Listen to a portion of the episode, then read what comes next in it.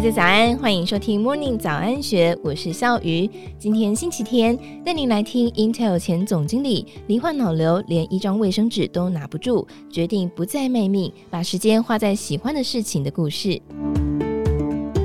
一九六三年出生的吴惠瑜，三十七岁就成为 Intel 台湾分公司最年轻也是第一位女性的总经理。但其实她成长在淹水时候得把猪给推开，才有床可以睡的家庭。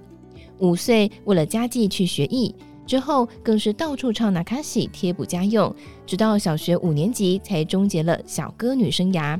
谈起童年的走唱卖艺，她却没有半点的悲情。她回忆自己从小就睡在爸妈的中间，睡前就听爸爸说枕边故事，或是在父母聊天声当中睡去。爸爸牵着他的手心的温度永远刻在脑海里，而妈妈不管多忙碌，始终是爱的教育。父母对他的信心，成就他在职场上历练打拼，甚至敢以非理工科系跨足电子业，乘着时势在科技业里成熟，但是也付出了极大的心力。吴惠瑜说，他一直认为自己能够应付压力，却忽视了身体长期过度的承担。那是在十五年前，时任威盛副总经理的吴惠瑜，为了拓展海外业务，一年需要往返欧亚多达四十次。工作模式非常高压，期间还不断的剧烈头痛。经过检查才发现，原来脑部长了六公分的肿瘤，让他不得不从紧凑的行程当中暂停下来。开刀之后，脑部放电的缘故，吴惠瑜身体左半部短期失去了反应。当看护要喂他喝粥，他却一口都吞不进去，还从左边的嘴角流出来。当时看护递卫生纸给他擦拭。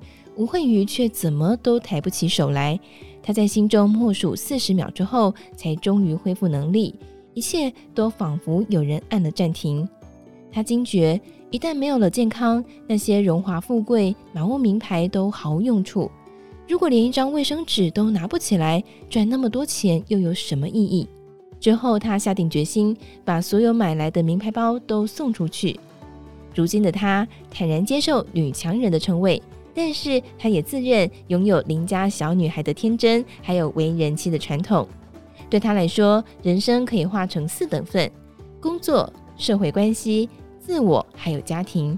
不同阶段的分配比例不同，要有舍才有得。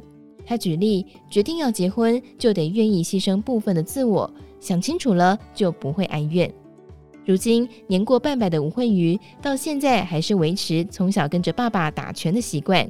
自律的他说：“要有好的下半生，要先有好的下半身。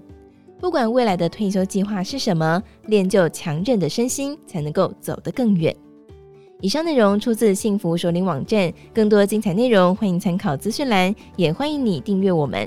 祝福你有美好的一天，我们明天见，拜拜。